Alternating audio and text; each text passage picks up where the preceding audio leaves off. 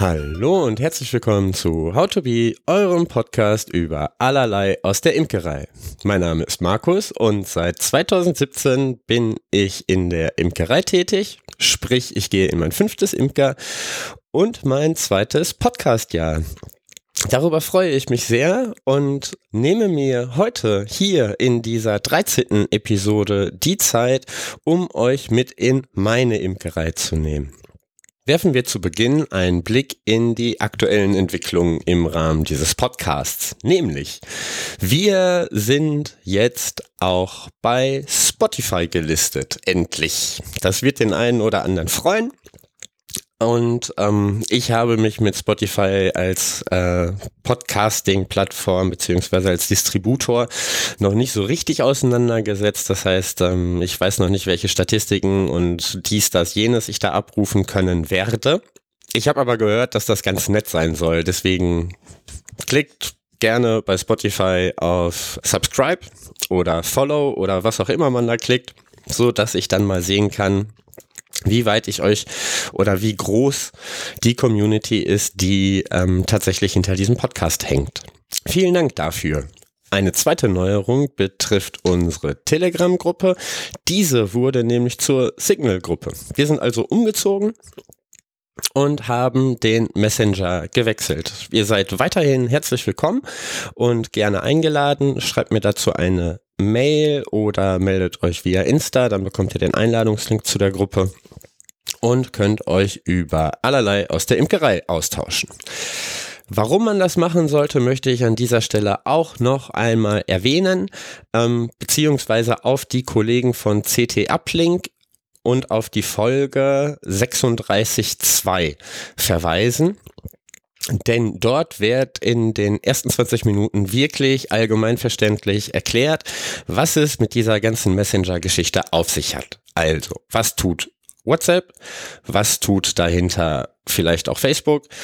Und was ist der Unterschied zwischen WhatsApp und Telegram? Und warum ist eigentlich Signal irgendwie das Tool der Wahl? Aber warum funktioniert es nicht so performant wie beispielsweise Telegram oder WhatsApp?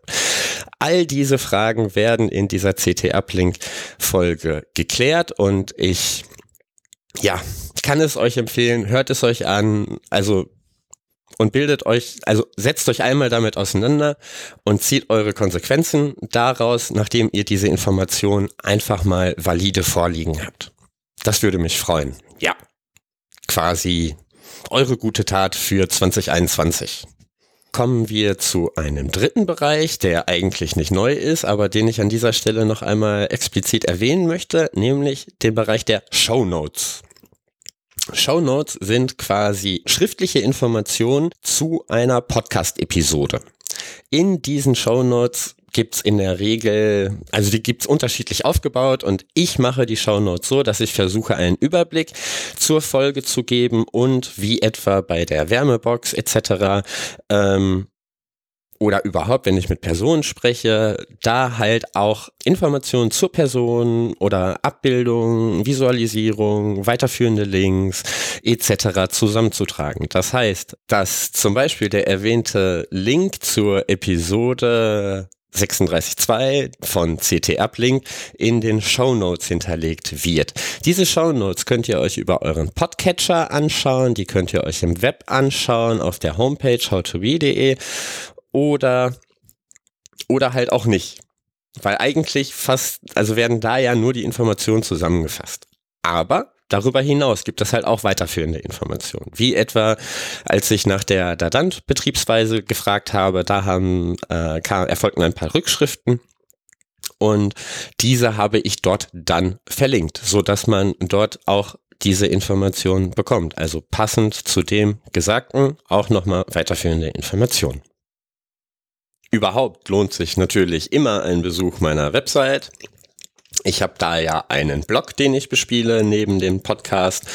Und in diesem Blog sind beispielsweise jetzt in den vergangenen zwei Beiträgen Informationen zusammengekommen, die halt aus der Community stammen, also aus der Imker-Community. Und das finde ich halt ganz cool, dass äh, zum einen diese Informationen zur Verfügung gestellt werden und zum anderen, dass ich halt an dieser Stelle versuche, diese Informationen, sofern sie für mich valide und vertretbar sind, weiterzugeben. Voll schön, voll cool.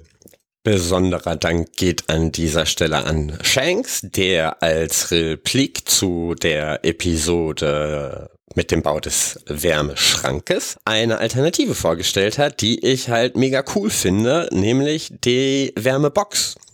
Insbesondere für kleine Imkereien könnte das halt eine clevere Alternative sein. Man braucht dafür relativ wenig Kapital. Sprich, man braucht eine Styroporbox, man braucht eine Wärmematte für ein Terrarium und man kann auf den Lüfter verzichten und auf die lästige Verkabelung. Also sprich, man muss nicht mit dem Strom hantieren, sondern man hat eigentlich alles in steckbarer und zertifizierter und geprüfter Qualität und Sicherheit zu Hause rumstehen. Das finde ich eigentlich eine ziemlich geile Sache und dazu habe ich dann auch, äh, nachdem ich angefragt habe, ob ich diese Information weitergeben darf, von Shanks die Zustimmung bekommen und auch noch weiterführende Informationen im Sinne von Visualisierung, also Bilder, und habe daraus dann einen Artikel gemacht. Einen zweiten Beitrag habe ich verfasst, nachdem ich eine virtuelle, ja, wenn man so will, Ausstellung besucht habe, und zwar bei Betty. Betty ist äh, Neuimkerin oder Jungimkerin und ähm, hat die Bienenwesen quasi in ein schönes Format überführt und dann habe ich gefragt, ob ich das halt für äh, einerseits für die für den Blog nutzen darf, andererseits dann halt auch für die in diesem Jahr anstehende Durchführung eines Grundkurses. Betty sagte, das ist in Ordnung und dann vielen lieben Dank an dieser Stelle, denn da habe ich dann mal eben schnell einen Blogbeitrag draus gegossen und ich hoffe, er findet Gefallen bei Betty und auch bei euch. Deswegen seid herzlich willkommen auf der, auf der Blogseite und ergänzt vielleicht die eine oder andere Information, die euch zu dem Beitrag kommen, denn ähm, ihr könnt dort auch kommentieren und das würde mich auch freuen. Die Links zu diesen beiden Artikeln lauten kippengold.de slash Wärmebox, also geschrieben Warmebox, sowie kippengold de slash Bienenwesen. Die nächste Neuerung betrifft die Hardware dieses Podcasts. Wie ihr vielleicht merkt, ist das nun eine andere Aufnahmespur beziehungsweise eine andere Hardware, die ich benutze. Für die Nerds unter euch, ich benutze jetzt also ein NT1-A Mikrofon, das heißt, ich habe kein Headset auf, sondern benutze ein, ein Aufnahmemikrofon. Dies befindet sich natürlich in einer anderen Position als mein Headset zu meinem Mundwinkel und ich weiß nicht, inwiefern das jetzt auch den Raum mit aufnimmt, etc. Und deswegen benutze ich hier an dieser Stelle einfach mal diese Episode für Testzwecke. Ich hoffe, das ist in Ordnung für euch. Und ähm, es wird nicht allzu arg sein. Es wäre für mich natürlich mega spannend zu wissen, wie sich das für euch und eure Ohren anhört. Also im Vergleich zu den ersten vier aktuellen Neuerungen, die ja mit einem Headset aufgenommen worden sind. Werfen wir an dieser Stelle einen Blick zurück in die vergangene Episode, nämlich die zwölfte. Dann hatten wir am Ende zwei Side Stories geöffnet. Nämlich einmal die Story über die wild lebenden Honigbienen. Also sind sie euch bekannt, beziehungsweise kennt ihr Studien, valide Studien dazu? Ähm, da würde ich gerne nochmal nachhaken das wäre ganz cool, wenn da jemand Informationen hätte und uns die zur Verfügung stellen würde. Das zum einen und zum anderen hatte ich gefragt, was man denn cleveres mit Pollenwaben machen könnte. Das kann doch nicht sein, dass wir die quasi jetzt im Frühjahr demnächst aussortieren und wegschmeißen. Was kann ich damit machen? Leute, helft mir bitte an dieser Stelle. Dienstliche, nee, dienliche Hinweise. bitte an feedback at howtobe.de. Ich glaube, das war's dann an Neuerungen in Bezug auf den Podcast. Ich probiere also das Mikro noch ein bisschen weiter aus und ähm, komme dann an dieser Stelle zu meinen Projekten, die ich euch gerne mal näher bringen möchte. Und zwar fangen wir an mit meinem Herzensprojekt, nämlich meiner Imkerei. Ihr da draußen, die ihr schon ähm, meinem Blog folgt, werdet gesehen haben, dass ich unter kippengold.de slash Imkerei die rechtlichen Bedingungen für den Bau einer Imkerei herausgearbeitet habe. Entscheidend ist dabei der Begriff privilegiertes Bauvorhaben. Genau. Und was es damit auf sich hat, das könnt ihr auf der angegebenen Webseite nachlesen. Und in Bälde werdet ihr auch sehen können, wie dieses Projekt seit November des letzten Jahres immer samstags vorangegangen ist. Und das ist voll schön, es ist voll das Winterwonderland, es ist voll das coole Tiny House quasi, was natürlich keine Wasserleitung und keine, keine Toilettenbenutzung mit drin hat, sondern ein reines zweckdienliches, also der Imkerei und damit dem Bienen zuträgliches Gebäude sein wird. Voll cool, endlich alles an einem Ort. Vielleicht. da wird es bestimmt noch das eine oder andere geben, was dort auch keinen Platz finden wird. Aber gut. Das ist eine andere Geschichte, die dann im Folgenden erzählt werden soll. Eine andere Verrücktheit, mit der ich mich zurzeit auseinandersetze, ist die Zeiterfassung für mein Hobby. Das ist ein bisschen verrückt, weil ich eigentlich an keiner Stelle irgendwie darüber nachdenke, wie viel Zeit ich da reinstecke, aber wie das halt so ist, ne? Man bekommt Gegenwind, man, man, man steckt Kritik ein und man versteht überhaupt nicht, was das Problem ist. Und damit man sich vor sich selbst rechtfertigen kann, fängt man dann an, mal aufzuschreiben, wie viel Zeit man eigentlich in dieses Vorhaben investiert. Sei es in den Blog, sei es in den Podcast, sei es in die Gruppe, sei es in die Imkerei selbst, denn dann sind wir eigentlich erst beim Kern. Und dazu kommen dann noch ehrenamtliche Betätigung für den Kreis Imkerverein oder ähm, Projektkoordination für den Imkerverein. Hui. Und dann kommt da doch so das eine oder andere zusammen und man fragt sich, wow, ist es das eigentlich? Also Wer dankt dir das am Ende eigentlich? Und darüber bin ich dann darauf gekommen, einfach mal für mich selbst aufzuschreiben und für mich selbst klarzukriegen, wie viel Zeit ich da rein investiere und dann damit eigentlich auch erst eine Kontrolle darüber zu haben, um mir dann im Nachgang auch mal auf die Schulter zu klopfen und zu sagen, ey, das ist cool. So, du hast 10, 15 Stunden letzten Monat in deine ehrenamtliche Betätigung gesteckt, das ist in Ordnung.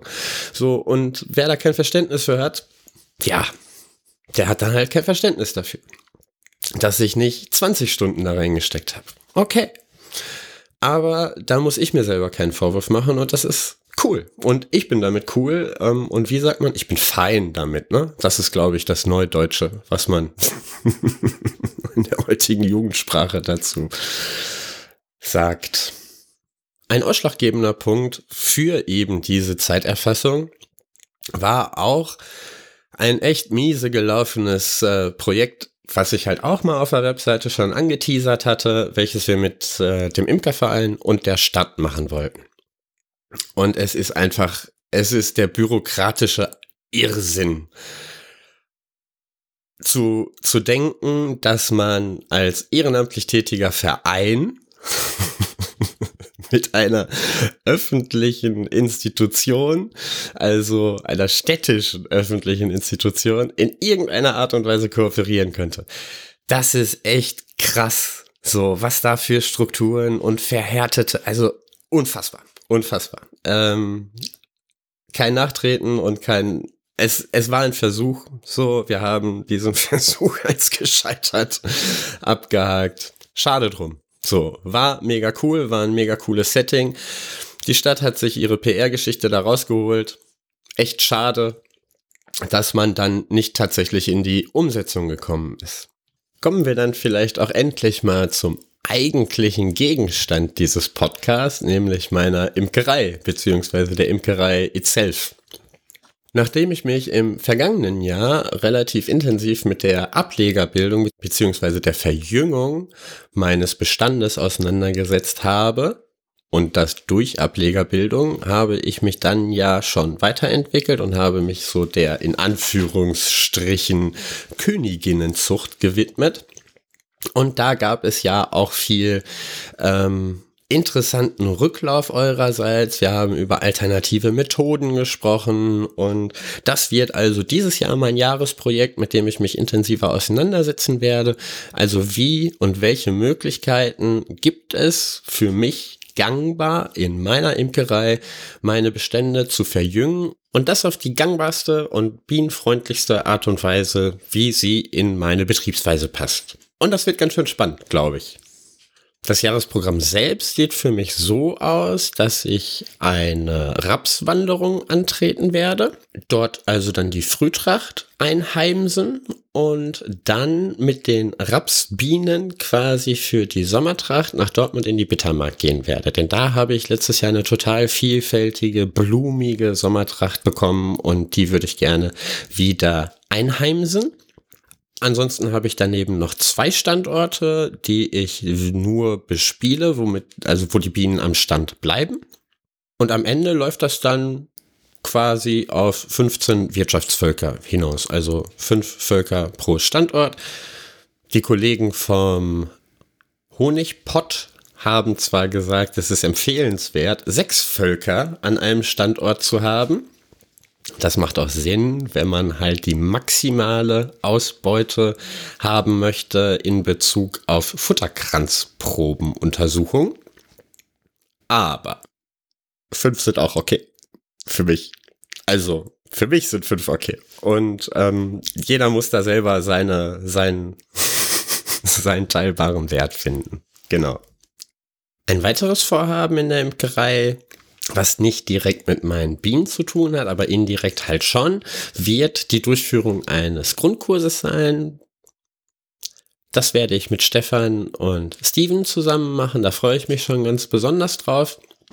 Das wird halt ein cooles Experiment zum einen und aber auch ein ähm, Experiment, was halt von unfassbar vielen Vorerfahrungen zehren wird. Also Steven ist schon lange in der, in der Vermittlung tätig. Stefan ist es im Hochschulkontext, ich bin es auch und wir versuchen dann natürlich auch so eine Blended-Geschichte da mit reinzubekommen, um einfach den aktuellen Rahmenbedingungen zum einen, aber auch nachhaltig gesehen der Weiterentwicklung ein Anschub zu geben oder einen Drall oder ein Spin oder wie auch immer. Wir haben ja jetzt auch gesehen, dass auf vielen Kanälen unterschiedlichste Vorhaben ausprobiert werden. Also Corona als Innovationsmotor, voll cool. Der Kollege Biggemann ist bei über 500 Abonnenten mittlerweile mit seinem YouTube-Kanal voll cool und produziert halt auch immer schön kontinuierlich neue Interviews mit Imkern, Herzlichen Glückwunsch dazu. Pia Aumeier ist mit ihrem YouTube-Kanal gestartet. Da berichtet sie alle zwei Wochen von ihrem Bienenstand. Das ist halt auch ein, ein Betreuungs- und Begleitungsangebot durch das Imkerjahr. Voll die schöne Sache. Daneben haben sich dann auch ein paar Anbieter noch äh, für den Blended Learning Bereich aufgestellt, die einen eher aus finanziellem Antrieb und die anderen eher aus vermittlungsorientiertem Antrieb.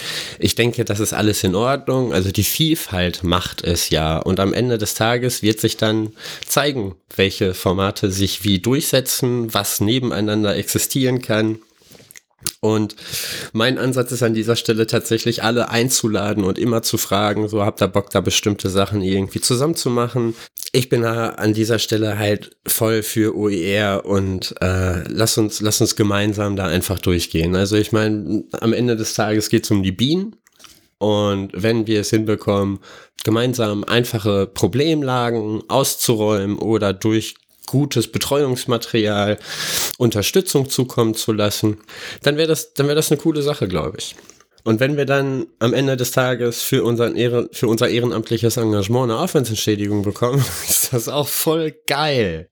Was hat man sonst noch in der Winterpause gemacht? Natürlich Met. Beziehungsweise man hat sich an den ersten Versuch gemacht, Met herzustellen. Und ich bin, ich bin wirklich gespannt. Also ich habe ihn jetzt das erste Mal abgezogen, habe den Alkoholgehalt gemessen, habe bei einem, ähm, also ich habe zwei Ansätze gemacht. Bei einem habe ich 17 Volumenprozent, das ist ganz cool, glaube ich. Und der andere, da ist irgendwie die Gärung ins Stocken geraten. Und da werde ich jetzt mal schauen, wie ich mit dem weiterverfahre. Also da ist noch ein bisschen Restzucker drin, ähm, aber da ist noch kein Alkohol drin, beziehungsweise 2,5 Prozent und ähm, 10 Öchsle Restzucker. Das ist ein ganz komisches Verhältnis, wie ich finde, aber es ist halt auch ein erster Versuch und da setze ich mich jetzt demnächst mit auseinander, wie ich aus dieser Nummer rauskomme, beziehungsweise wie ich das äh, weiterentwickle, weil das ist ja jetzt da und warum soll ich da nicht nochmal irgendwie nachsüßen, beziehungsweise Honig, Wasserlösung mit hinzugeben, nochmal messen und eine zweite Gärung anstoßen. Ich glaube, das ist okay, oder? Weiß da jemand mehr? Weiß da jemand Besseres? Schließlich, und damit möchte ich dann auch diesen, diese Podcast-Episode zumindest inhaltlich schließen, werde ich euch ein Kapitel aus Biene und Bienenzucht von Professor Dr. Krancher, Vorstand der Abteilung für Bienenzucht am Landwirtschaftlichen Institut der Universität Leipzig, aus dem Jahre 1927 vorlesen. Warum ich euch jetzt also vorlese? Ja, weil ich es eh lesen wollte und somit habe ich einen guten Grund und wir können es teilen. Ich habe es geschenkt bekommen, es ist gemeinfrei und wenn ihr es nicht hören wollt, könnt ihr an dieser Stelle in den nächsten Abschnitt dieses Podcasts über die Kapitelmarken springen. Ich denke aber, dass dieser theoretische Teil über die Geschichte der Bienenzucht eine ganz spannende Auseinandersetzung ist, insbesondere weil man dann einen zeitlichen Vergleich hat, welches Wissen damals vorherrschte und an welches Wissen wir heute fast 100 Jahre später anknüpfen können. Der Winter mit seinen langen Abenden ist so recht geeignet zum Studium.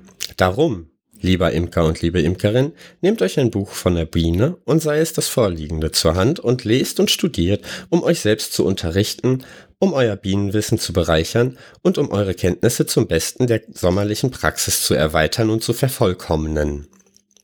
Denn wisset, dass für eine tüchtige Bienenpraxis ein umfassendes Wissen von großem Vorteile ist. Wollt ihr nicht nach Baron von Berlepsch bekannten Ausspruch ohne Erlernen der Theorie ein praktischer Stümper bleiben euer Leben lang.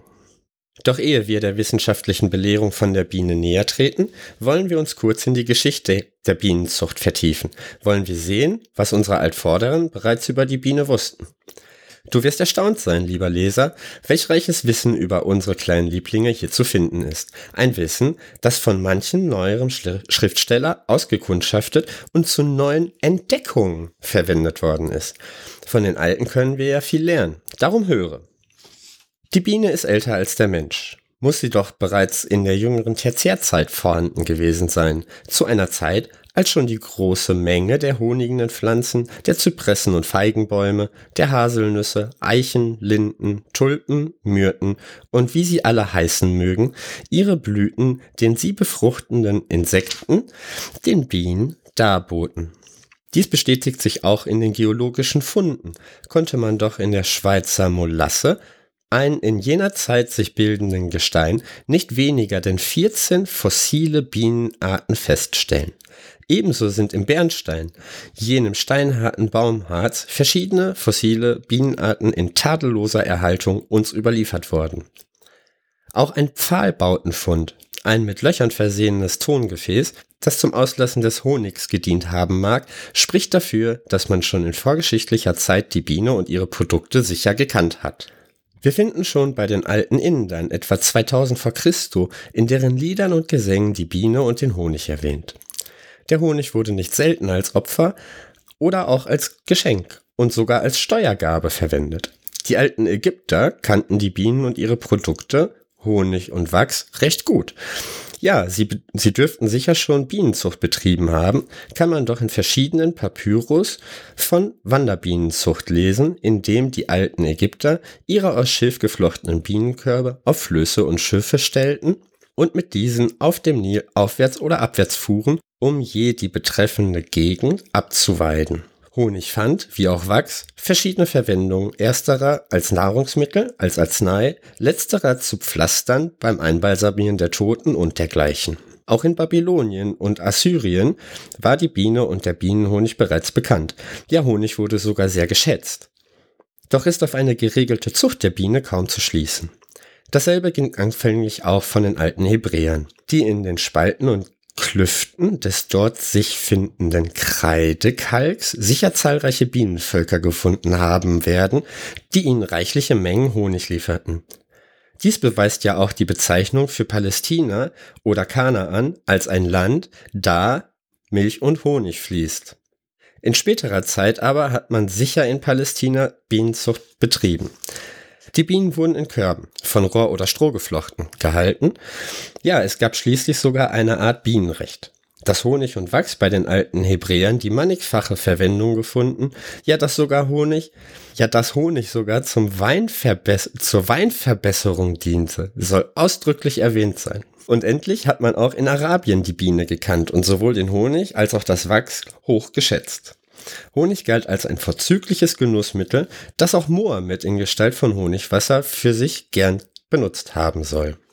In späterer Zeit sind erhebliche Fortschritte in der Bienenzucht in Arabien zu konstatieren. So lesen wir gelegentlich von einer Bienenkönigin, niemals sind ihrer zwei in einem Stocke. Auch die Drohenschlacht wird erwähnt und der Haushalt der Bienen ziemlich eingehend besprochen. Ja, man hat die Arbeitsbienen als Weibchen, die Drohnen aber als Männchen erkannt, die aber weder Wärmbienen noch Waffenträger, sondern Faulenzer sind. Auch sonst sind die Beobachtungen an den Bienen sehr interessant und decken sich bereits in verschiedener Weise mit unserem heutigen Wissen, wenn auch manches unserem heutigen Wissen nicht mehr genügt. Aus allem aber geht hervor, dass nicht nur reichlich Honig geerntet, sondern sicher auch Bienenzucht getrieben wurde. Bei den Griechen aber zeigt sich ein ungleich höheres Interesse für Bienenzucht spielte doch die Biene schon in deren Mythologie eine wichtige Rolle. Zeus wurde als neugeborenes Kind von den Bienen genährt und ebenso verdankt Bacchus seine Körperfülle der Ernährung durch die Bienen.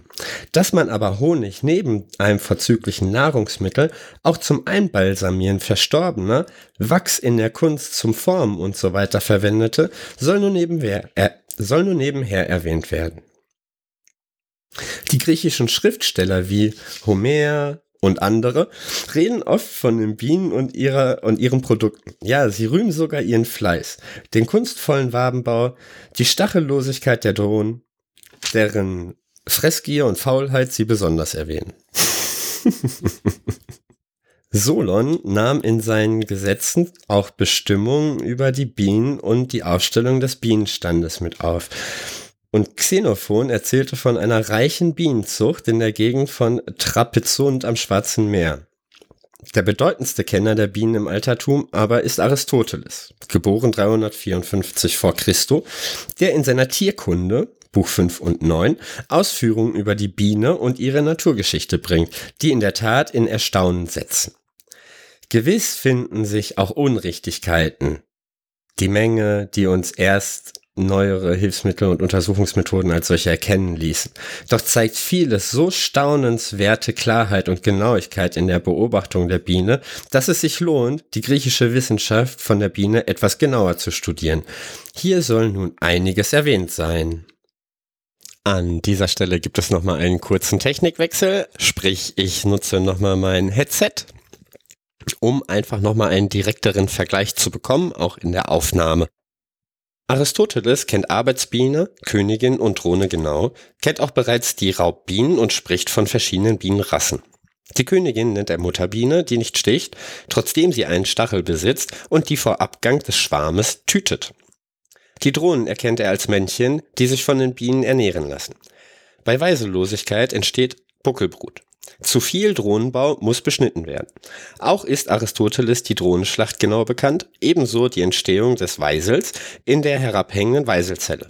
Ja, er kennt sogar die geregelte Arbeitsteilung im Bienenstocke, die Honig- und Pollensammler, die Waffenträger und so weiter. Selbst von den Bienen als Wetterpropheten spricht er. Auch ist er einigermaßen über Bienenkrankheiten, vor allem über die Faulbrut, welche Trägheit der Biene und üblen Geruch erzeugt, orientiert. Ebenso über die Wachsmotten und andere Bienenfeinde. Die Tracht scheidet er in Frühlings- und Herbsttracht. Er kennt die Heilkraft des Honigs, den Honigtau, das Zeideln oder Beschneiden der Stöcke und schätzt den Ertrag eines Volkes auf 10 bis 30 Pfund jährlich. Man ersieht aus allem, dass die Bienenzucht bei den Griechen schon auf einer recht hohen Stufe stand. Aber noch vollkommener zeigt sie sich bei den Römern. Zwar kam sie hier erst spät zu Blüte, doch erlangte sie dann weiteste Verbreitung. Ja, sie bildet sogar den Höhepunkt der antiken Bienenzucht überhaupt. Bis etwa zur Zeit 200 vor Christo ist von einem geordneten Betriebe der Bienenzucht wenig bekannt. Erst Varro erwähnt in seinem Werke über Landwirtschaft auch die Bienenzucht. Später auch Vergil, Plinius, Seneca, Columna, Cicero und andere, aus deren Büchern und Schriften sich ein reiches, apistisches Wissen offenbart. Die Arbeitsbienen nennen sie Lastbienen, den Weisel König. Die Drohnen soll man weder ganz ausrotten noch allzu sehr aufkommen lassen. Bienenrassen waren verschiedene bekannt, ebenso die Arbeitsteilung in der Bienenkolonie und die Reinlichkeit.